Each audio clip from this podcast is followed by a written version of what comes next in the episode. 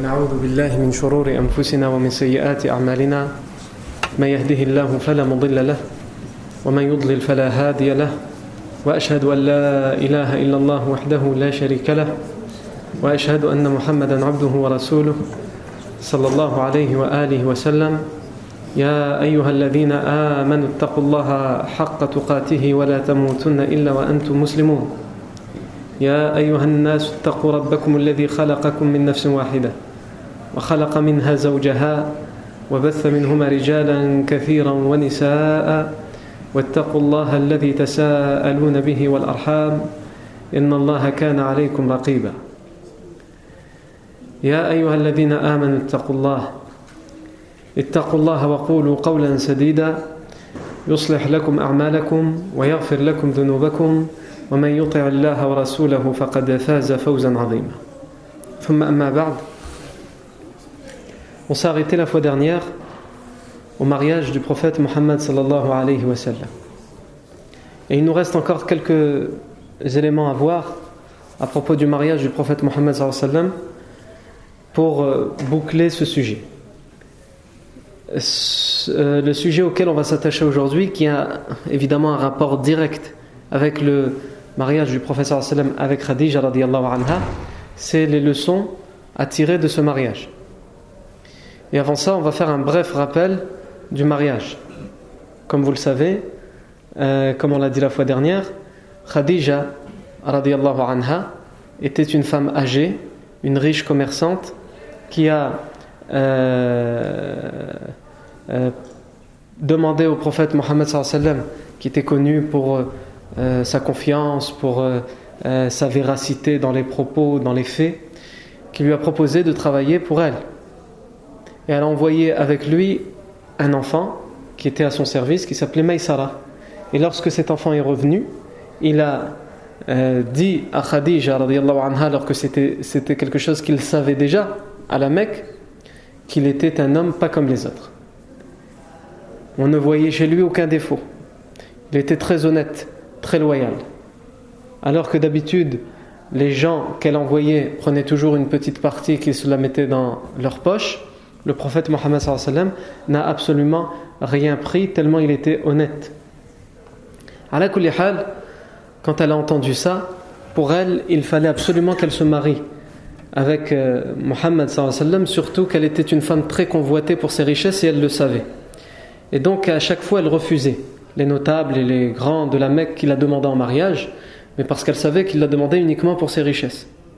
Et donc elle a accepté de se marier avec euh, ou plutôt elle, s'est débrouillée pour se marier avec le prophète Mohammed puisqu'elle a envoyé son amie Nafisa bint Muniyah qui en a parlé au prophète Mohammed et ensuite la famille du prophète Mohammed en particulier ses oncles et en particulier Abu Talib euh, sont partis demander à Amr ibn Asad donc l'oncle paternel de Khadija ils sont partis lui demander en mariage Khadija et on avait expliqué les paroles qui avaient été dites euh, par Abu Talib pendant le mariage où il avait dit Inna Muhammad ibn Akhi la yuzanu bihi fatan min Quraysh illa rajaha bihi sharafan wa fadlan wa nublan wa aqla وإن كان في المال قلة فإنما المال ظل زائل وعارية مسترجعة وله في خديجة بنت خويلد رغبة ولها فيه مثل ذلك Muhammad صلى الله عليه وسلم mon neveu le fils Le fils de mon frère, si on le pesait pour le comparer dans les qualités à tous les autres jeunes de la Mecque qui ont son âge, il pèserait bien plus. Et il les dépasserait bien plus, que ce soit dans la noblesse, dans l'honnêteté, dans les qualités, dans la loyauté, dans l'intégrité, etc. Et si vous dites qu'il est pauvre et qu'il n'a pas beaucoup d'argent à donner à son épouse Khadija, eh bien les richesses sont éphémères comme l'ombre qui vient et qui repart. En tout cas, il veut se marier avec Khadija et elle veut la même chose. Et c'est largement suffisant. Et Amr ibn Asad s'est levé pour confirmer cette parole et dire Ni'mal la yuqda'u anfu. Donc, il y a des leçons à tirer de ce mariage il y a des leçons à tirer de ce mariage. La première chose qu'on sait, c'est que le prophète Mohammed s'est marié à 25 ans. Et ce n'est pas anodin. 25 ans, c'est un âge, on va dire entre guillemets, moyen. On peut se marier avant, on peut se marier un peu après, mais c'est l'âge moyen, c'est en plein dans la jeunesse. Surtout si on médite une autre parole du prophète dans laquelle le prophète a dit le délai de vie de ma communauté va entre 60 entre 60 et 70 ans. Les gens, la plupart des gens de la communauté du prophète sallam, leur euh, longévité, c'est entre 60 et 70 ans. Ça ne veut pas dire que personne dépassera les 70 ans. Il y en a qui dépassent, mais c'est une, une, minorité. Ça ne veut pas dire qu'on est à l'abri, on ne va pas mourir avant 60 ans. Il y en a aussi qui meurent avant 60 ans. Mais la moyenne, c'est entre 60 et 70 ans. Et le professeur Sam s'est marié à 25 ans. Et ça fait à peu près un peu plus que le tiers. Ça fait à peu près un peu plus que le tiers. Entre 20 et 25 ans, on va dire c'est l'âge idéal parce que ça fait exactement le tiers de la vie moyenne de la communauté du prophète Mohammed.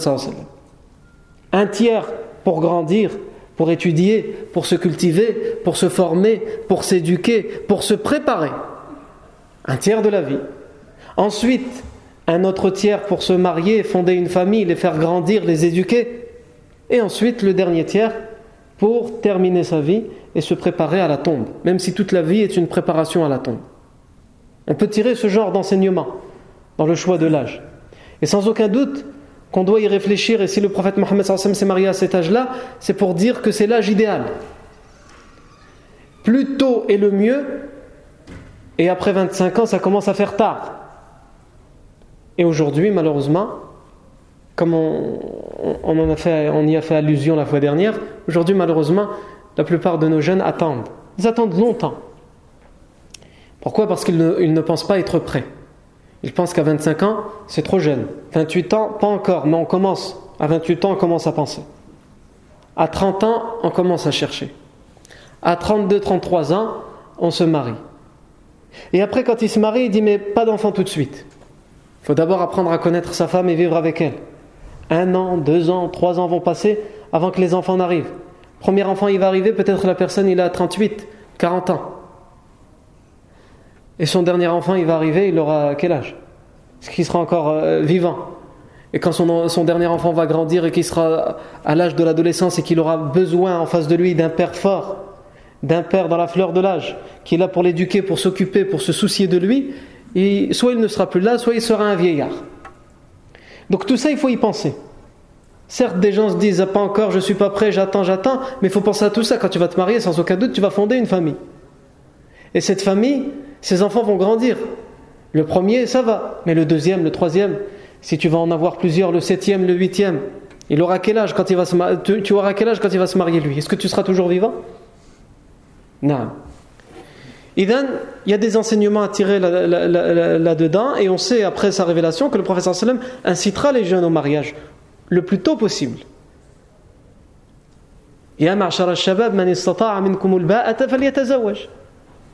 Ô vous les jeunes, celui qui en a la capacité, qu'il se marie.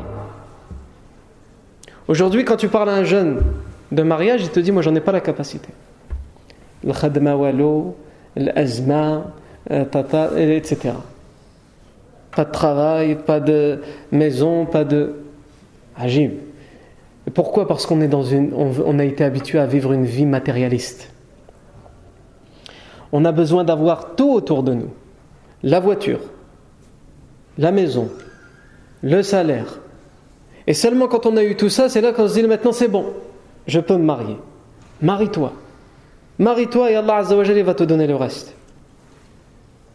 Que chacun d'entre nous il se pose la question qu'est-ce que nos parents ils avaient quand ils se sont mariés dans leur pays d'origine? Ils n'avaient pas de logement. Ils n'avaient pas de salaire, ils vivaient des récoltes de la terre. Ils n'avaient pas de logement, ils vivaient avec leurs parents, avec leurs femmes et leurs enfants. Et je ne dis pas ce qu'il faut faire. Mais je vais vous dire, si, nos parents se sont mariés dans ces situations-là et que leur mariage a réussi, on n'a aucune excuse. Bifadlillah, alhamdulillah, t'inquiète pas, tu auras la PL, tu auras des aides, au pire des cas si ça ne marche pas. Tu T'as peur de mourir de faim? Est-ce que tu as déjà entendu une fois dans ta famille euh, on décroche le téléphone et tes parents ils se mettent à pleurer, qu'est-ce qui se passe? Flan, ammak, ou la khalek, ou la je sais pas qui, rahmat, bashmat, mat, bjour. Ça n'existe pas. Vous avez déjà entendu ça? Un tel est mort, de quoi il est mort? Il est mort de faim. Ça n'existe pas, alhamdulillah. Donc toi, t'inquiète pas, tu mourras pas de faim. Peut-être que tu devras te contenter du minimum, c'est possible, avant d'avoir mieux et plus, mais ne t'inquiète pas, tu vas pas mourir de faim. Taïb. Donc ça c'est le premier enseignement à tirer, c'est à propos de l'âge du prophète Mohammed L'autre enseignement à tirer de ce mariage, c'est que comme on l'a dit, mais on va revenir dessus parce que c'est très important, on doit prendre conscience, et on le sait, que le prophète Mohammed c'est le meilleur des hommes. Et il a choisi, Allah a choisi pour le meilleur des hommes, la meilleure des femmes. Et ça c'est une sunna. Et c'est un enseignement à tirer pour nous. Celui qui se dit je vais m'amuser, je vais me divertir dans ma jeunesse. On a vu comment le prophète était dans son adolescence. Qu'il n'a jamais fait aucun péché, il n'a jamais, commis aucun péché. Même quand il a juste fait preuve de curiosité, c'était pas un péché. Même ça, Allah Azzawajal l'en a préservé. On avait raconté ce récit. Eh bien, tu es bien, tu es quelqu'un de bon, un bon comportement, Allah Azzawajal, quelles que soient tes recherches, tu peux faire l'enquête que tu veux. Tu peux même payer le FBI ou le Mossad pour faire en sorte qu'il te trouve la meilleure des femmes, les services secrets, tout ce que tu veux. Tu auras ce que tu mérites. Tu auras ce que tu mérites. beaucoup de gens ils pensent comme ça il fait des zigzags. Et il se dit, mais t'inquiète pas, quand l'heure du mariage il sera arrivée, c'est fini le zigzag, ce sera tout droit. Là, je m'amuse, je vais avec les filles, je fais ceci, je fais cela, je fume, je vais pas à la mosquée. Mais quand il sera le moment de se marier, je suis pas bête, hein. je suis intelligent moi. Je vais prendre une femme qui met le hijab, qui n'est jamais sortie avec un garçon avant, qui fait sa prière, je vais arrêter de fumer, etc. etc. Et il est trompé par l'apparence. Il choisit en fonction de l'apparence et finalement, quand il se marie, il se rend compte qu'il s'est marié avec une catastrophe comme lui. La même chose, une catastrophe pour la catastrophe. Allah Azza wa dit dans le Coran الخبيثات للخبيثين والخبيثون للخبيثات والطيبات للطيبين والطيبون للطيبات Les mauvaises sont pour les mauvais. Les mauvaises, les mauvaises femmes sont réservées pour les mauvais hommes. Et les mauvais hommes sont réservés, c'est Allah, c'est dans son destin, pour les mauvaises femmes. Et les bonnes femmes sont réservées pour les bons hommes. Et les bons hommes sont réservés pour les bonnes femmes.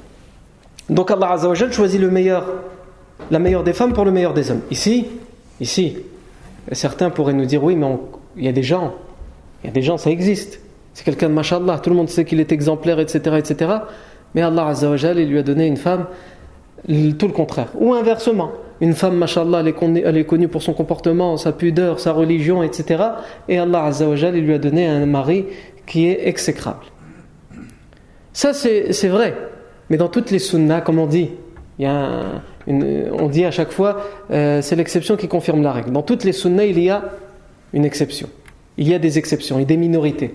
Comme on a dit tout à l'heure, la moyenne d'âge c'est 60-70. Ça ne veut pas dire qu'il n'y a personne qui vit plus de 70 ou qui vit moins de 70. Mais ça c'est justement pour que tu prennes conscience que ce qui est normal c'est la plupart des gens et il y a des exceptions. Pour que tu hamad Allah Azzawajal, pour que tu sois reconnaissant envers Allah Azzawajal et que tu ne sois pas ingrat. Tu dois savoir qu'Allah Azzawajal réserve les bons pour les bonnes et les bonnes pour les bons, les mauvais pour les mauvaises et les mauvaises pour les mauvais. Mais c'est possible qu'Allah Azzawajal décide de t'éprouver si tu es quelqu'un de bien. Il décide de t'éprouver avec quelqu'un de mauvais. Ou inversement. Tu es mauvais, il décide de t'éprouver avec quelqu'un de bien. C'est une épreuve. Celui qui est mauvais et qui a quelqu'un de bien, c'est une épreuve pour lui. Parce que pour lui, ce sera quelqu'un de mauvais. Quelqu'un qui pour lui la prière ne veut absolument rien dire et que ça ne sert à rien de prier, s'il se retrouve avec une femme qui cinq fois par jour pose le front par terre, il comprend plus rien. Si pour lui la pudeur de la femme ne veut absolument rien dire, il faut pas qu'elle se couvre les cheveux et il faut qu'elle montre son corps et qu'elle se maquille à l'extérieur, si Allah lui donne comme femme une femme qui sera pudique, etc., ce sera une épreuve pour lui. Donc, et on pourrait aussi prendre exemple comme exception, le, un des pires des hommes qu'a connu l'humanité, c'est Pharaon. Un des pires des hommes qu'a connu l'humanité, c'est Pharaon. Et Allah Azzawajal lui a donné comme, épouse une femme qui fait partie des meilleures femmes de l'univers. Asiya. Et qui a cru en Moussa alayhi salam. Et qui a même pris dans son foyer euh, Moussa. Et qui a empêché Pharaon de l'égorger, qui l'a éduqué dans le propre foyer de Pharaon, etc. On connaît l'histoire. Donc ça, ça aussi, ça fait partie des exceptions qu'Allah nous montre dans le Coran. Mais de manière générale, euh, et, ça, de manière générale, les bons sont pour les bonnes et les mauvais sont pour les mauvaises. Et ça, c'est cette histoire qu'on a racontée, cette anecdote entre Pharaon et son épouse, c'est un, argument qu'utilisent les chiites pour dire, voyez, parce que nous on leur dit quoi? Quand ils insultent Aisha anha, quand ils insultent Hafsa bint Umar anha, ils nous disent, ça veut rien dire votre argument. Vous dites le professeur Sam est bon, donc toutes ses épouses doivent, être, doivent être des femmes bonnes. Regardez l'histoire de Pharaon. C'est l'argument qu'ils utilisent. Walakin, Allah Azza a révélé les versets que je vous ai cités. الخبيثات للخبيثين والخبيثون للخبيثات والطيبات للطيبين والطيبون للطيبات أولئك مبرؤون مما يقولون لهم مغفرة ورزق كريم Ce verset Allah Azza il a révélé à propos de qui À propos de Aïcha radiallahu anha et du prophète Mohammed sallallahu alayhi wa sallam. Donc si Allah Azza n'avait pas révélé ce verset, c'est possible. C'est possible d'utiliser l'argument que les, chiites utilisent. Mais justement, Allah a renvoyé cet argument, puisque de son vivant, Aisha anha, et on y reviendra sur ce récit, a dû faire face à de fausses accusations, et Allah l'a innocenté, et a donné cette révélation pour qu'elle soit claire du vivant du prophète sallam et après sa mort. Le prophète sallam c'est quelqu'un de bon, et Allah ne lui donne que des bonnes épouses. Non. Donc on a dit, Allah choisit la meilleure des femmes, pour le meilleur des hommes. Et la preuve, c'est le hadith dans euh, l'authentique de Muslim, dans lequel le prophète Mohammed a dit Inna Allah astafa kinanata min waladi Ismail, wastafa Quraishan min kinana, wastafa bani Hashim min Quraish, wastafani min bani Hashim. Allah Azza wa a établi, a choisi, a élevé la tribu des Kinana, la, la lignée des Kinana, la descendance de Kinana, par rapport à toute la descendance d'Ismaïl. Et il a choisi, établi, élevé la tribu des Quraysh par rapport à toute la descendance de Kinana. Et il a choisi, établi, élevé les Bani Hashim par rapport à la descendance des euh. Et le professeur Hassan termine par dire Il m'a choisi moi, il m'a établi moi, il m'a élevé moi par rapport à toute la tribu des euh, Bani Hashim. Donc c'est le meilleur des hommes. Et à propos de Khadija, la meilleure des femmes, comme on l'a cité la fois dernière, le prophète sallam a dit Imran wa Khadija. La meilleure des femmes à son époque c'était Maryam et la meilleure des femmes à son époque c'était euh, Khadija radiyallahu anha. Il y a aussi un autre enseignement, et c'est qui est important dans notre vie de tous les jours à tirer de ce mariage.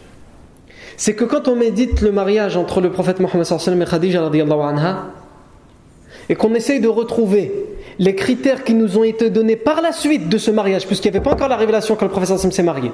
Par la suite, après la révélation, le prophète va donner des critères pour, le, pour, les jeunes qui veulent se marier, pour les jeunes frères, les jeunes sœurs qui veulent se marier, Allah le professeur a donné des critères. C'est quoi les critères qu'il faut prendre en compte pour essayer d'avoir une épouse pieuse? Et pour les femmes, c'est quoi les critères à prendre en compte pour essayer d'avoir un époux pieux? Eh bien, si on reprend ces hadiths qui vont venir par la suite et qu'on qu'on les calque évidemment sur Khadija et le prophète Mohammed, ils les remplissent et même mieux. On va commencer par la femme. Le professeur sallam a dit dans un hadith il y a quatre critères selon lesquels on doit choisir une femme pour qu'elle soit une épouse pieuse. Quatre critères. Le premier, sa richesse. Le second, sa beauté. Le troisième, sa place, son statut dans la société, sa noblesse. Et le quatrième, la religion mais attache-toi encore plus à la religion par rapport aux autres critères. Ce qui doit être prioritaire, le professeur m'a dit, c'est la religion. Il a dit Suis celle qui a la religion plus que les autres. Et taribat yadak, c'est un proverbe en arabe pour dire tes mains seront enrichies, c'est-à-dire tu auras, Allah Azzawajal va te donner le reste. Ne t'inquiète pas pour le reste. Voilà quatre critères, mais le plus important c'est la religion. Il y en a, ils entendent ce hadith, ils s'arrêtent aux quatre critères sans dire la fin. C'est-à-dire attache-toi surtout à la religion. Ils disent donc il faut regarder la beauté, c'est bon, elle est belle. Il faut regarder la famille, ça va. Il faut regarder la richesse, bah t'inquiète, c'est pour ça que je l'ai choisi. Bon, la religion c'est pas trop ça, mais t'inquiète, j'en ai trois sur quatre, donc j'ai gagné. Et Hada, il n'a rien compris. Le prophète, au contraire, il a dit le dernier le plus important. Fadfar bidatiddin. Khadija anha, elle était belle, elle était belle. Et ça, c'est le témoignage qu'en font les jahili. Il y a des textes qui, témoignent du fait que Khadija anha était, était une femme très belle. La famille, on a parlé de sa lignée la semaine dernière. On a dit Khadija anha appartient à une lignée et à des ancêtres qui sont nobles et très respectés, une tribu très respectée.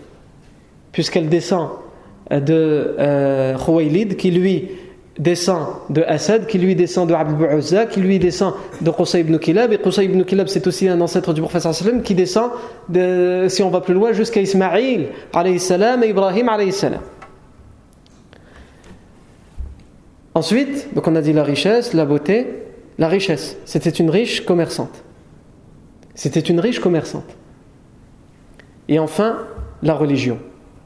Vous allez me dire, à cette époque-là, il n'y avait pas encore la révélation. Donc comment on, comment on peut essayer de comprendre ce critère? Eh Bien tout simplement, on sait que quand le prophète va avoir la révélation, la première personne, la première personne à croire sans hésitation, sans aucun doute au prophète Mohammed ça va être Khadija.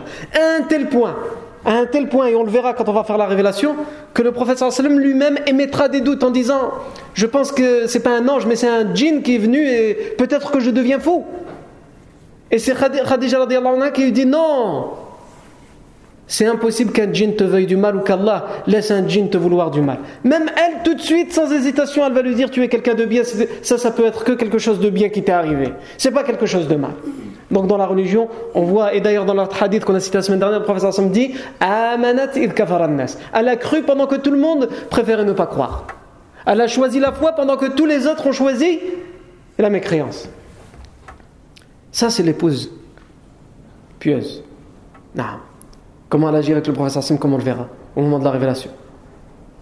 Si c'est un homme aujourd'hui qui fait un rêve, ou je sais pas, il partait dans une grotte, il a entendu un bruit, il va revenir en, courant chez lui, l'accueil qu'il va avoir déjà, fais un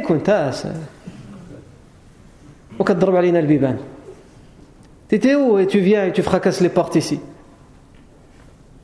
Et si t'oses, parce que normalement tu es assez intelligent pour pas oser lui raconter ton histoire, mais si t'oses lui raconter ton histoire, eh, eh, eh, eh, elle va prendre le téléphone et elle va appeler euh, l'asile pour qu'il vienne t'embarquer elle va dire bon débat. Non. Et inversement pour les hommes, pour pas que les sœurs soient déçues quand je, parle comme ça, comme si toutes les sœurs étaient comme ça. Donc les critères de la femme pieuse, on les voit, ils sont remplis. Mais il y en a d'autres encore. Dans un autre hadith, le professeur a dit Mariez-vous avec la femme aimante et la femme qui enfante. La femme aimante, elle a aimé le prophète Mohammed sallallahu à un tel point qu'il ne l'oubliera pas comme on l'a dit la semaine dernière après sa mort. À chaque fois il parlera en bien d'elle et il dira Inni Il m'a été donné de l'aimer. Elle va tellement aimer le prophète qu'elle va croire en lui pendant que tout le monde ne croira pas en lui. Elle va le soutenir de ses richesses pendant que tout le monde l'en privera, etc., etc. Donc, aimante, elle l'était, Khadija radiallahu anha. Qui enfante, le prophète lui-même dit à propos de Khadija Allah m'a donné d'avoir d'elle des enfants, contrairement à toutes mes autres épouses, Allah m'a pas permis d'avoir d'elle des enfants. Puisqu'avec Khadija, le professeur, Khadija anha, le professeur a eu euh, Abdullah, Al-Qasim, Ruqayya, Zainab, Umm Kalthoum et Fatima. Non. Et l'autre critère, il faut savoir que quand on veut se marier avec une personne, on demande aux gens qui vivent avec elle pour voir comment ils la voient. Les gens de tous les jours, les voisins, les amis, même les ennemis, pour voir comment ils voient cette personne. Est-ce que c'est quelqu'un de bien ou pas? Comment ils vont parler de cette personne? Et Khadija radiallahu anha, on disait à son sujet, on l'a surnommée Al-Afifa Al-Tahira. Al-Afifa, la chaste. Al-Tahira, celle qui était pure, qui avait de bonnes qualités. On ne lui connaissait pas de défaut. Al-Afifa Al-Tahira. Ah, les critères dits dans les hadiths par la suite sont remplis. Et le dernier critère de savoir comment la voix voit cette personne, les gens, ils sont remplis. Nous aujourd'hui, personne n'y demande aux autres. La personne il dit, comme le proverbe marocain il dit, tes yeux sont ta balance. Il ne veut pas entendre des autres. Pourquoi? Parce qu'il sait au fond de lui. Surtout si c'est une personne avec qui il est attaché déjà, il a déjà des liens avant le mariage. Et donc en vérité, c'est déjà pour lui une histoire réglée dans sa tête. Il veut juste convaincre ses parents d'une manière ou d'une autre. Donc il ne va pas demander aux gens. Parce qu'il sait au fond de lui qu'il risque d'entendre des choses qui ne vont pas lui plaire. Et son cœur refuse d'entendre ça. Puisque son cœur est envahi, il est pris, il est, il est possédé. Pas par un djinn, mais par pire, par le mauvais amour, par shahwa, par le par le désir. Naam. Maintenant, passons au prophète Mohammed sallallahu Les critères pour les pieux. Évidemment que on dit tout de suite oui, il les a remplis, on n'a pas besoin. Mais pourquoi euh, je rentre dans le détail? En vérité, c'est pas pour prouver que le professeur Sam n'était ou n'était pas, c'est aussi, ça nous permet aussi de tirer les enseignements et de savoir comment, pour les sœurs, leur époux pieux doit être. Et comment nous, on doit être si on veut être des gens pieux Des gens qui sommes proches d'Allah Azzawajal. Le professeur Sam a dit, en s'adressant aux parents qui veulent marier leur fille, donc après la révélation, il leur dira « إذا أتاكم من ترضون دينه وخلقه فزوجوه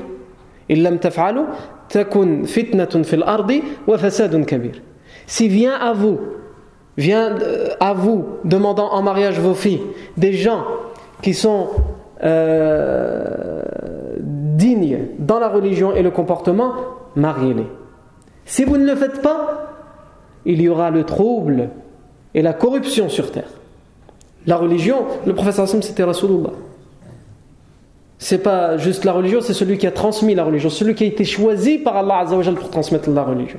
Le comportement, Allah Azzawajal nous dit dans le Coran لَقَدْ كَانَ لَكُمْ فِي رَسُولِ اللَّهِ أُسْوَةٌ حَسَنَةٌ لِمَنْ كَانَ يَرْجُ اللَّهَ وَيَوْمَ الْآخِرِ il y a pour vous dans le prophète, dans la personne du messager d'Allah, un meilleur modèle à suivre dans le comportement. Pour ceux qui espèrent Allah et le jour du jugement dernier. Dans un autre verset, Allah s'adresse au prophète et lui dit Si tu avais un cœur rude, dur, sévère, les gens auraient fui autour de toi. À travers ce verset, Allah Azzawajal explique pourquoi les gens viennent écouter le prophète Mohammed, même s'il leur ramène quelque chose qui est bizarre, étrange pour eux, nouveau. Les gens aiment l'écouter, ils le suivent. Pourquoi? Parce qu'il avait un comportement exemplaire. Et si tu, avais, si tu étais dur, sévère, si tu avais un cœur rude, Personne ne t'écouterait. Tout le monde, tout le monde se serait, se, serait, se serait enfui autour de toi. Ils seraient tous partis. Mais c'est parce que justement tu es doux. Ah. Ensuite, les gens aussi, on demande aussi aux gens, et on sait qu'il était surnommé à l'époque As-Sadiqu Al-Amin, le véridique, le digne de confiance. Non. Euh, et ça, ça nous fait rappeler une histoire aussi qui, est, qui a des similitudes avec un autre prophète, le mariage d'un autre prophète, pour bien comprendre ce qu'on doit prendre en compte dans le mariage. Et ça, c'est important pour les jeunes. Le mariage de Moussa alayhi salam. On connaît l'histoire de Moussa alayhi salam lorsqu'il est arrivé au puits de Madian. Il y a trouvé un groupe d'hommes qui puisaient l'eau dans le puits pour leurs bêtes. Et ils se bousculaient, ils se bagarraient pour euh, prendre l'eau. Et il y avait deux femmes, deux sœurs, deux femmes pudiques qui étaient à l'écart et qui attendaient leur tour. Mais elles pouvaient attendre longtemps parce que les hommes ne les calculaient pas. Et ils se bagarraient entre eux, ils se bousculaient entre eux pour avoir la, place. Et elles, elles n'osaient pas s'approcher. Pourquoi? Parce que elles étaient pudiques. Et une femme pudique ne se mélange pas aux hommes. Elle ne va pas pousser les hommes. Comme l'était Khadija, malgré qu'elle était riche commerçante, ses affaires, elle se débrouillait pour que ce soit par des intermédiaires qu'elle les faisait. Elle n'allait pas se mélanger aux hommes euh, pour aller crier les prix elle-même et dire euh, je veux autant, etc. Elle était pudique. Et ces deux sœurs, à l'époque de Moussa salam, l'étaient aussi. Et Moussa salam qui a vu ça, il s'est approché, il leur a demandé qu'est-ce qu'elles attendent? Elles lui ont dit Notre père est vieux, il n'est pas capable de se déplacer, nous n'avons aucun homme dans la famille qui, peut faire ce travail, et nous sommes venus, mais on ne va pas se mélanger comme ça aux hommes et pousser les hommes nous aussi. On est des femmes. Et personne ne nous prête attention, donc personne ne nous propose. Et Moussa leur a dit Je vais remplir vos, gourdes et vos récipients, moi je vais y aller. Et Moussa il est parti et elles ont vu quelqu'un qui, qui, s'est frayé une place, qui était euh, musclé, hein, qui était fort, qui a pris l'eau, etc. Tout seul, il n'y avait pas besoin d'aide. Elles sont revenues, elles ont raconté ça à leur père, leur disant quelqu'un qui avait un très bon comportement puisqu'il nous, a aidé, il nous a aidés sans rien nous demander en échange. Et qui en plus était fort. Euh, le père va leur dire à une d'entre elles retourne, puisque lui il ne peut pas se déplacer, c'est un vieillard, retourne, et si tu le trouves là-bas, dis-lui qu'il vienne à la maison pour que je le récompense. Je le récompense, peut-être il y aura une zarda, un repas ou la shahajal, mohim, je vais le récompenser. Et le Coran, qu'est-ce qu'il dit à propos de cette femme فجاءته إحداهما على استحياء قالت إن أبي يدعوك ليجزيك أجر ما سقيت لنا l'une d'entre elles, l'une d'entre les deux sœurs, est venue. Qu'est-ce qu'il dit le Coran Écoute cette métaphore. L'une d'entre les deux sœurs est venue, si je le traduis mot à mot littéralement, ça veut dire elle est venue sur la pudeur. Comme un savant de l'exégèse, il disait c'est comme si Allah Azzawajal, il y avait farash, il y avait euh, tapissé sous ses pieds un tapis de pudeur et elle marchait. Tellement sa démarche était pudique parce qu'elle était toute seule, elle l'invitait à la maison et qu'elle était pudique, elle est venue sur la pudeur. C'est pas juste elle était pudique, c'est comme si tellement elle était pudique, elle, elle-même, elle est devenue une entité pudique et tout le sol autour d'elle et l'environnement autour d'elle est devenu pudique. Ça, c'est le critère à remplir pour le mariage. Du côté de la femme. Elle lui a dit Mon père t'invite pour te récompenser du travail que tu as fait. Et les savants nous disent Et elle est partie. Mais Moussa alayhi salam ne l'a pas laissé aller devant pour pas qu'il la regarde en marchant. Il lui a dit Je vais aller devant. Mais il ne connaît pas la route. Donc il lui a dit de lui dire euh, Lui il marchait devant et elle marchait derrière. Et il lui a dit Dis-moi si je dois aller à droite ou à gauche. Euh. Si c'est nous aujourd'hui, on va se donner la main carrément, puisque c'est ton père qui nous invite. Donc il est au courant de ce qui se passe. Yallah, zid. Donc, et lorsqu'il est euh, arrivé, le Coran il nous dit, euh, donc il l'a récompensé, etc. Le Coran il dit, il cite une des deux sœurs qui a dit au père, فقالت إحداهما يا أبت استأجره إن خير من استأجرت القوي الأمين L'une d'entre elles a dit au père, au père, prends-le et paye-le pour son travail. Fais-le travailler pour nous et paye-le. Car les meilleurs de ceux que tu peux prendre pour le travail, c'est qui? C'est Al-Qawi Al-Amin, celui qui est fort, c'est-à-dire qui est fort pour faire son travail. Il est, quand on dit fort, si c'est un travail manuel, c'est-à-dire il a la force, il est capable de le faire. Si c'est un travail qui n'est pas forcément manuel, mais qui, est, qui demande une certaine compétence, il est compétent et apte pour faire ce travail. C'est ça que ça veut dire Al-Qawi. Al-Amin, le digne de confiance. Parce que quand on, on fait travailler quelqu'un, on a besoin qu'il soit digne de confiance, qu'il ne nous vole pas euh, quand on va lui donner les marchandises ou les amana, il va faire en sorte de s'en occuper convenablement. Et ça, c'est les critères non seulement pour le travail, mais aussi, mais aussi pour le mariage. Puisque pour finir, lui, il avait une autre idée derrière la tête, leur père. Et il lui a proposé certes de travailler, mais en échange de lui donner une de ses filles en mariage. Parce qu'il a vu que c'était quelqu'un qui n'a pas profité de la situation, qui est resté pudique. Et il a vu que c'était quelqu'un qui était comment dire, l'adra'u, qui était capable de subvenir aux besoins du foyer, et ça, ça revient à l'homme. Et justement, un, autre des enseignements à tirer à travers le mariage du prophète Mohammed avec Khadija anha, c'est que comme on l'a expliqué, le prophète a fait un mariage, a fait un voyage commercial à Afouane pour le compte de Khadija avant le mariage. Ça, ça nous rapporte quoi? Ça nous rapporte quoi comme enseignement? Ça nous rapporte tout d'abord, comme on l'a déjà vu, que le prophète continue à faire en sorte, non pas de vivre comme étant un fardeau pour Abu Talib ou pour ses oncles ou pour ou pour ou pour ou pour, parce qu'il était orphelin, mais il fait en sorte de subvenir lui-même à sa propre charge, en ne, mendiant personne et en, étant euh, assisté de personne. Et donc quand euh, Khadija anha, lui a proposé ce travail, évidemment il a accepté. Non. Ça nous montre aussi cette histoire du travail du voyage commercial que euh, c'est l'homme qui doit subvenir aux besoins du foyer. C'est l'homme qui doit travailler. Ça ne veut pas dire que la femme musulmane n'a pas le droit de travailler. Elle peut si les conditions sont remplies, si euh, elle s'occupe de son foyer convenablement et si l'endroit où elle va travailler. Et aujourd'hui, en tout cas ici dans ce pays, il faudrait le trouver cet endroit-là, où euh, l'endroit où elle va travailler, les règles islamiques sont respectées, où il n'y a pas de mixité, où elle n'est pas obligée d'enlever son hijab, etc., etc. Parce que le, travail pour la femme en islam n'est qu'une option. Quand elle a fait son premier travail essentiel, qui est euh, s'occuper de son foyer, de sa famille, etc. Par contre, l'homme, c'est un devoir pour lui. Il doit se débrouiller pour ramener les, euh, pour subvenir aux charges de la maison, de sa femme et de ses enfants. À un tel point, comme vous le savez, que la femme, si elle a de l'argent, elle est riche par un héritage ou peu importe, c'est son argent. Même si son mari est pauvre, elle a le droit de le garder. Alors que le mari, même si sa femme a de l'argent, c'est de son devoir à lui de subvenir aux besoins de son épouse et de ses enfants. Et après, on nous parle, l'islam, il rend la femme inférieure ou je ne sais pas quoi. Donc ça nous montre ça aussi. Et ça nous montre aussi cette histoire que l'homme, de manière générale, fait ses preuves dans son travail.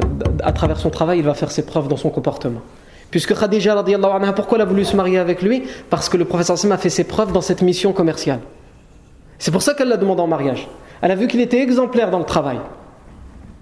Pourquoi le père des deux filles Ahmadian a voulu marier une d'entre elles avec Moussa Parce qu'il a été exemplaire dans le travail et dans le service qu'il leur a rendu. Donc l'homme fait ses preuves à travers le travail qu'il a. Il est loyal, il est intègre, il est digne de confiance. Et c'est ce qu'on doit faire nous-mêmes lorsqu'on travaille pour des non-musulmans. Encore plus, parce que non seulement on est en train de montrer son image personnelle, mais en plus on est en train de faire da'wah. On est en train de montrer comment le musulman il est. C'est pas comme euh, quelqu'un me dit euh, euh, quand j'étais dans un lycée où je travaillais, ils ont fait un pot de départ pour quelqu'un et ils ont ramené de l'alcool. Donc je leur ai expliqué que moi je pouvais pas rester. Ils m'ont dit non mais t'inquiète pas, on a pensé à toi, on a ramené du jus d'orange, on a ramené du couscous, bref, les clichés habituels. J'ai dit même si vous ramenez, je suis désolé, euh, je comprends, etc. Je vous remercie pour, euh, ce, que vous avez, ce, à quoi vous avez pensé, mais je, ne m'attable pas à l'alcool, c'est un principe chez moi. Et quelqu'un m'a dit ouais mais je connais un tel, c'est toujours la même histoire. Je connais un tel qui est musulman, lui aussi il prie. Hein. Si si il prie, euh, de temps en temps je l'ai vu pendant le ramadan ou là je ne sais quoi, à la hal, lui aussi égorge le mouton à, l'Aïd.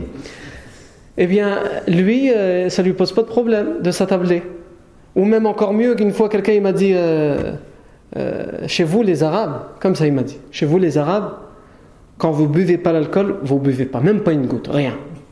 Mais ceux parmi vous qui boivent, quand ils boivent, ils boivent. Hein. Et apparemment, ça venait du vécu, Yarni, il savait ce qu'il disait. Et donc, on est des ambassadeurs dans notre travail en premier, parce qu'on doit faire nos preuves dans le travail et dans la vie de tous les jours. Et l'homme fait ses preuves dans son travail. Non. L'autre enseignement à tirer, et ça c'est un des enseignements les plus importants à tirer dans le mariage et dans tous les mariages que le professeur a eu dans sa vie, c'est que on entend souvent ceux qui ont la haine de l'islam, ceux qui ont la haine, qui détestent le prophète Mohammed et qui ne connaissent rien du prophète Mohammed parce qu'on ne peut pas détester le prophète sallam et le connaître. Ceux qui ont la haine du prophète Mohammed sallam et qui ont la haine de l'islam, qui essayent de trouver dans les histoires du mariage du prophète Mohammed sallam une notion qui tendra à prouver pour qui veut bien les entendre que le prophète Mohammed est loin de nous, est loin de lui cette idée, que le prophète était un homme qui aimait, qui voulait les femmes, ou qui voulait l'argent. C'est pour ça qu'il se serait marié avec Khadija. Ça, c'est le genre de propos qu'on entend chez ceux qui ont la haine de l'islam. Et ça, euh, comme l'imam Shafi'i disait, laisse le jaloux, euh, laisse le jaloux et sa haine, parce que le jaloux et sa haine, c'est comme les flammes. Quand tu lui donnes rien aux flammes, euh, aucun combustible, les flammes, elles finissent par se manger entre elles, elles se brûlent entre elles. Laisse-le lui et sa haine. Mais nous, juste pour que les choses soient claires, nous disons au contraire. Le mariage du prophète Mohammed avec Khadija et même tous les mariages un à un qu'il aura après avec toutes ses épouses sont une preuve flagrante et permettent de clouer le bec à tous ceux qui ont la haine contre le prophète Mohammed mais qui veulent sortir cet argument. Vous nous dites le prophète s'est marié avec Khadija. Vous prétendez, loin de nous et de lui cette idée, qu'il se, se, serait marié avec Khadija juste parce que c'était un, il voulait cette femme. Il aimait les femmes comme euh, ils disent, pour pas dire autre chose. On rappelle que le professeur Sam s'est marié avec elle alors qu'elle avait, elle avait quel âge?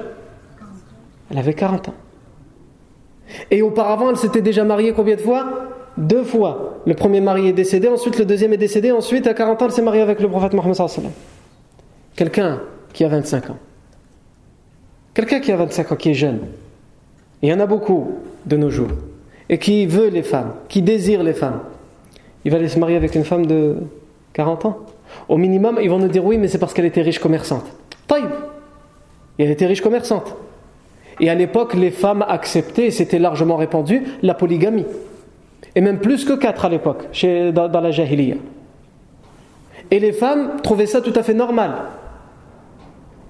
Et pourtant, le prophète Mohammed en étant avec Khadija, il s'est marié à l'âge de 25 ans avec une femme qui avait 40 ans. Et il ne se remariera jamais plus avec une autre femme de son vivant à Khadija. Les seules fois il se remariera où il sera polygame, c'est après la révélation et par révélation. Parce qu'Allah pour des hikmah, des sagesses bien précises, il dira marie-toi avec une telle pour telle raison, pour telle raison, pour telle raison. Mais alors qu'il n'a pas encore la révélation, il se marie avec une femme qui a 40 ans, qui s'est déjà marié deux fois auparavant, et alors que la polygamie était largement permise, il ne pense pas à se marier avec d'autres femmes plus jeunes, qu'elle est plus jeune que lui. Comment après ça on peut encore accuser le prophète Mohammed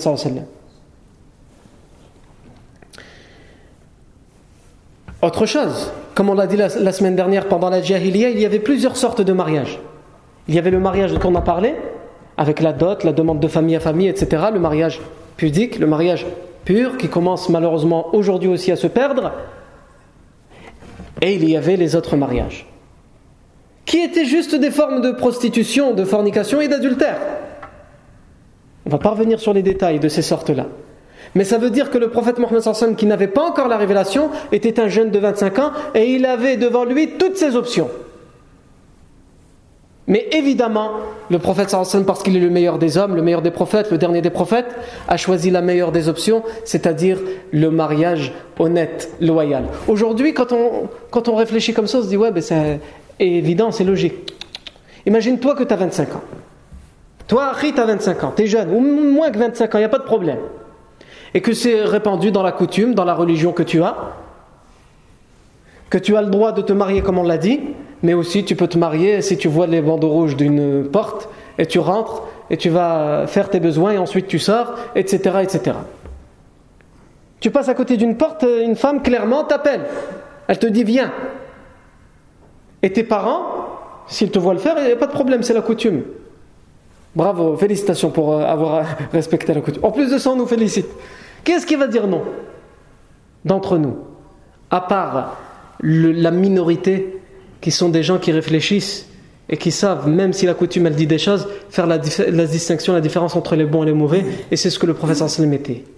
Même s'il n'avait pas encore la révélation, il voyait toutes ces formes de, même si elles, étaient prescrites et légiférées par la coutume, il savait, il voyait ça comme une forme de prostitution, comme une forme d'adultère.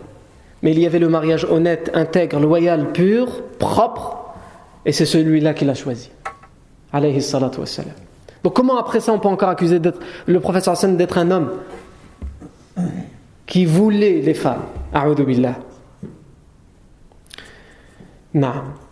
Et par, rapport à ça, puisque j'ai ouvert cette porte tout à l'heure en disant le professeur Hassan avec toutes les femmes dont il va se marier par la suite. On a, comme on a dit, avec Khadija, il va rester qu'avec Khadija.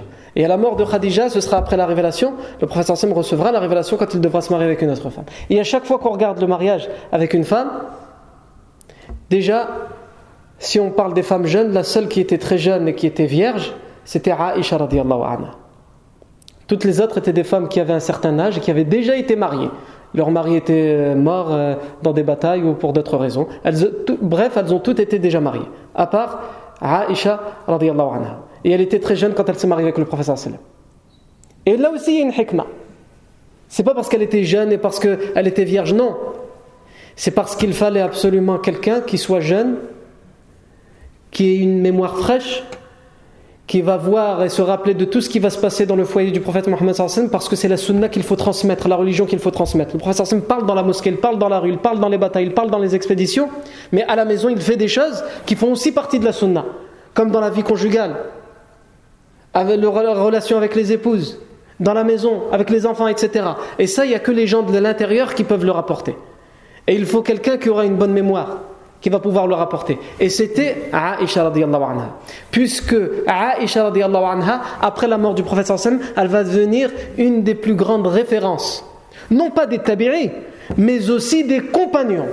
Ceux eux-mêmes qui ont vécu avec le prophète sallam, qui étaient âgés, qui étaient toujours avec le prophète sallam, pour eux, Aisha va devenir une grande référence. Et aussi dans les hadiths, le nombre de hadiths qu'elle va rapporter. Aisha radiallahu anha va rapporter, sans compter s'il y a des daif, des, des c'est un autre, un autre problème, mais le nombre de hadiths en tout qui sont rapportés par Aisha radiallahu anha sont au nombre de 2210. Et sur les compagnons qui ont rapporté les hadiths, elle est en quatrième position en quantité de hadiths. Il y a d'abord Abu Huraira, ensuite Abdullah ibn Omar, ensuite Anas ibn Malik, et ensuite vient en quatrième position Aisha radiallahu anha. Et ensuite seulement vient Jabir ibn Abdullah et combien, sont nombreux ces hadiths. Et ensuite vient seulement Abdullah ibn Abbas et combien sont nombreux ces hadiths. Donc voilà la raison, si on prend cet exemple. On peut prendre, d'autres exemples. Le prophète Mohammed s'est marié avec Saouda bint Zama. Elle était une femme âgée. Et son mari venait de décéder, elle était en Éthiopie, en Abyssinie. Pourquoi? Parce que sa famille lui voulait du tort. Et donc elle est partie se réfugier en Abyssinie. Son mari est décédé en Abyssinie, en Abyssinie sa famille l'a réclamé, lui a dit reviens ici. Tu as choisi l'islam, ton mari maintenant il est mort, et tu es toute seule, tu es obligé de revenir chez nous. C'est nous ton wali, ton tuteur. Reviens, on va te faire ta fête. Et le professeur sallam l'a fait, lui, a demandé en mariage alors qu'elle était sur la route du retour pour qu'il devienne son mari et qu'il la préserve des châtiments et des persécutions qui l'attendaient à la Mecque. Et ainsi de suite. Tu veux prendre l'exemple de Umm Habiba, la fille d'Abu Sufyan. Le professeur s'est marié avec elle. Juste après le décès de son mari, elle aussi en Éthiopie, et elle devait retourner chez son père qui était qui Abu Sufyan, et qui à l'époque n'était pas encore musulman, et qui était le chef des idolâtres et des ennemis de l'islam. Viens par ici, tu vas voir. Le professeur lui a proposé le mariage pour la préserver, mais aussi, mais aussi parce que en face, il y avait Abu Sufyan et que c'était le chef et qui était virulent dans sa haine et qui était véhément dans sa guerre et dans sa lutte contre l'islam et les musulmans. Et ça, ça pouvait aussi permettre d'amoindrir, d'alléger cette hostilité. Et ça, c'est quelque chose de stratégique et de politique connu chez tous les chefs d'État. Jusqu'à aujourd'hui. Les rois, les empereurs, les chefs d'État qui tentent d'avoir des liens de mariage avec une femme importante d'un autre pays pour essayer Hein, d'avoir des relations diplomatiques. Et dans les rois de France, s'ils veulent nous donner les leçons, dans les rois de France, il n'y a aucun roi de France qui s'est marié avec une Française. Tous se sont mariés avec des princesses d'un autre pays. Et le dernier exemple des rois, celui qui a perdu sa tête sous la guillotine, Louis XVI, s'est marié avec qui? Avec Marie-Antoinette, qui était une princesse autrichienne. Non. Donc c'était quelque chose de largement connu. Parce que justement la Prusse et l'Autriche étaient alliés contre la France, il, euh, s'est marié avec Marie-Antoinette pour euh, essayer de faire la paix avec eux, pour essayer d'éliminer cette hostilité-là. On va pas rentrer dans leur jahiliya à eux parce que là il y a beaucoup de choses à dire. Quand il s'est marié Louis XVI avec elle et qu'il considérait que ce qui venait des ennemis, la Prusse ou l'Autriche, c'était quelque chose d'impur, ça on ne vous le racontera pas à l'école. Hein. parce que ça, ça fait pas partie de ce qui honore l'histoire de France, nos ancêtres les Gaulois. Non. Qu'est-ce qu'ils disent les historiens? Comme euh, c'était quand même des ennemis et qu'on ne savait pas si le mariage allait réussir, ils ont fait ramener cette princesse qui était sur le point donc de se marier, qui connaissait pas un mot de français, hein, par ailleurs. Et que, donc c'était un mariage arrangé, juste pour, le, pour que les deux pays fassent la paix. Et ils, se sont, ils, sont, ils ont organisé le mariage dans la frontière. Parce que les, Prussiens, ils n'entraient pas, ils avaient peur que ce soit une, une, un piège. Et les Français, ils n'allaient pas là-bas, ils avaient peur que c'est un piège. Et comme il fallait faire venir la mariée, et que le Français ne pouvait pas accepter que même un habit ou un sous-vêtement de l'Autriche ou de la Prusse arrive sur leur sol, ils ont fait construire un genre de truc en tissu, un couloir, un corridor, pour que Marie-Antoinette l'emprunte toute nue, pour qu'elle arrive toute nue chez son mari Louis XVI. Et ça, comme je vous l'ai dit, c'est dans les coulisses de l'histoire, on le met de côté parce que ça ne va pas forcément honorer. Et on ne va pas parler des autres anecdotes à la.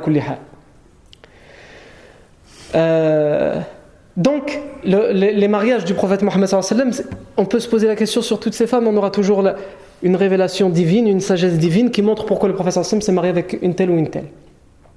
Zainab bintou Jahsh anha. Elle était mariée avec le, entre guillemets, le fils adoptif du prophète Zayd ibn Haritha. Et comme les, les de l'époque considéraient que les fils adoptifs étaient des vrais fils, ils leur donnaient l'héritage, etc., l'islam est venu pour casser cette règle et dire il faut, il faut faire du bien envers les orphelins, les prendre en charge si on peut les prendre en charge, mais il ne faut pas tout mélanger. C'est pas votre fils et vous n'êtes pas leur père. Donc ils n'ont pas droit à l'héritage, etc. Mais on peut adopter, y en faire le bien, prendre en charge financièrement et euh, dans l'éducation. Mais le, fils, c'est que par les, liens du sang ou les liens de lait. Et donc pour, que les gens comprennent clairement, parce que même s'il y a eu la révélation, les gens avaient du mal à le mettre en application, pour que les gens comprennent clairement, quand Zayd euh, a divorcé de Zaynab bint Jahsh, Allah a donné l'ordre par la révélation de Surat al-Ahzab au prophète Mohammed de se marier avec elle pour montrer en pratique que ces liens n'ont rien à voir.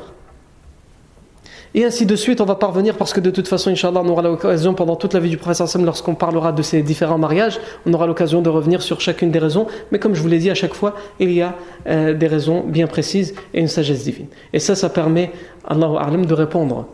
Mais la dernière chose sur laquelle on répondra, c'est évidemment, puisque c'est notre sujet, la sagesse du mariage du prophète Mohammed avec Khadija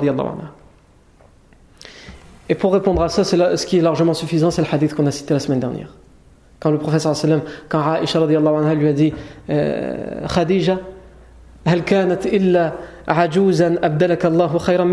qui était Khadija si ce n'est une vieille femme qu'Allah Azzawajal t'a remplacée par mieux qu'elle? Le professeur sallam lui a répondu en colère Wallahi ma abdalanillahu khayran minha. Je jure par Allah qu'il ne, ne l'a pas remplacée par mieux qu'elle. Amanat il nas. Elle a cru pendant que les gens ont mécru. Et euh, elle, a confirmé, attesté que je disais la vérité pendant que les autres me traitaient de menteur. Et elle m'a soutenu, elle m'a épaulé de ses richesses pendant que les autres m'en ont privé. Et Allah m'a donné d'elle des enfants pendant qu'il alors que pour les, avec les autres femmes, il ne m'en a pas permis d'en avoir. Sauf Ibrahim avec Marie al-Qibtiyah, mais qui est mort en bas âge. Et enfin, pour terminer, après la mort, euh, avant sa mort, Khadija avant sa mort, un jour Jibril va venir pour vraiment voir yani, comment était Khadija pour le prophète mais aussi pour Allah Azza Jibril va venir et va dire au prophète sallam Sache, ô messager d'Allah, qu'Allah m'envoie pour t'informer qu'Allah Azzawajal passe le salut, le salam, à ton épouse Khadija. Et il te demande de lui annoncer la bonne nouvelle d'une demeure, yani d'un palais, d'une demeure au paradis, qui est faite de perles dans laquelle il n'y aura ni bruit ni fatigue. Pourquoi ça? Parce que Khadija, anha, même si elle était riche commerçante, elle a accepté de se marier avec quelqu'un qui était pauvre et qui vivait de très peu, qui vivait dans une petite maison, et elle, s'est contentée de ça. Donc ne t'inquiète pas au paradis. Tu auras euh, un, un, palace, un palais, une grande demeure. Ensuite, dans lequel il n'y aura ni bruit ni fatigue. Parce que Khadija, anha, elle entendait les crachats. Elle entendait les insultes qui étaient proférées à l'encontre d'elle-même et du prophète Mohammed et des compagnons. Mais elle patientait, elle endurait. Et aucune fatigue, parce que ça fatigue physiquement et moralement de soutenir le prophète Mohammed en particulier pendant les premières années de la révélation, comme on le verra. Et par-dessus tout, Jibril lui a dit Informe ton épouse Khadija qu'Allah lui passe le salam. Quel meilleur bienfait, quel meilleur cadeau que celui-ci. Allah Azzawajal, le créateur des cieux et de la terre, te passe le salam. C'est largement suffisant, on ne va pas plus loin. Toi, imagine, euh, tu reçois un coup de téléphone. Ah, allô, c'est qui? C'est Bouba. Bouba Moi? Qu'est-ce que tu veux? Non. Apparemment, certains, ça leur parle. Je, voulais juste te dire bonjour. Khalas, ta publication sur Facebook, ça va être Bouba, il m'a appelé. Euh, dehors, tu vas sortir, tu vas appeler tous tes amis, tu vas leur dire euh, Bouba il m'a appelé. Ou Et pour les autres euh, qui aiment une autre personne, vous pouvez prendre Raf ou la Lafouine ou, la, ou les footballeurs ou la, tout ce que vous voulez. Non. Je sais pas si je suis encore à la page ou à la Allah Azzawajal passe le salam à Khadija. On a été assez long aujourd'hui. Le prochain événement qui va être fait une porte semi-ouverte vers la révélation puisque là on va bondir vers 10 ans plus tard, 35 ans, puisqu'il n'y a plus vraiment d'événements importants à, dire, si ce n'est au moment où le professeur Sam aura 35 ans. Et à ce moment-là, il va se passer qu'il va y avoir des inondations qui vont affaiblir les fondations de la Kaaba.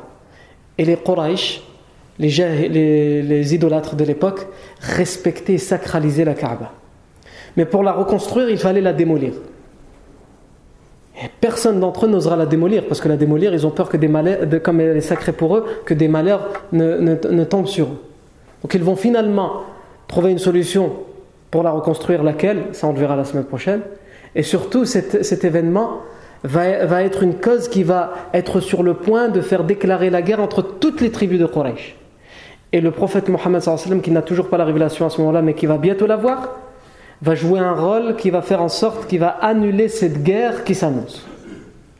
Et tout ça, Inch'Allah, on le verra la semaine prochaine. Barakallahu fikum pour votre attention. Subhanakallahu wa bihamdik. Ashhadu an la ilaha illa ant.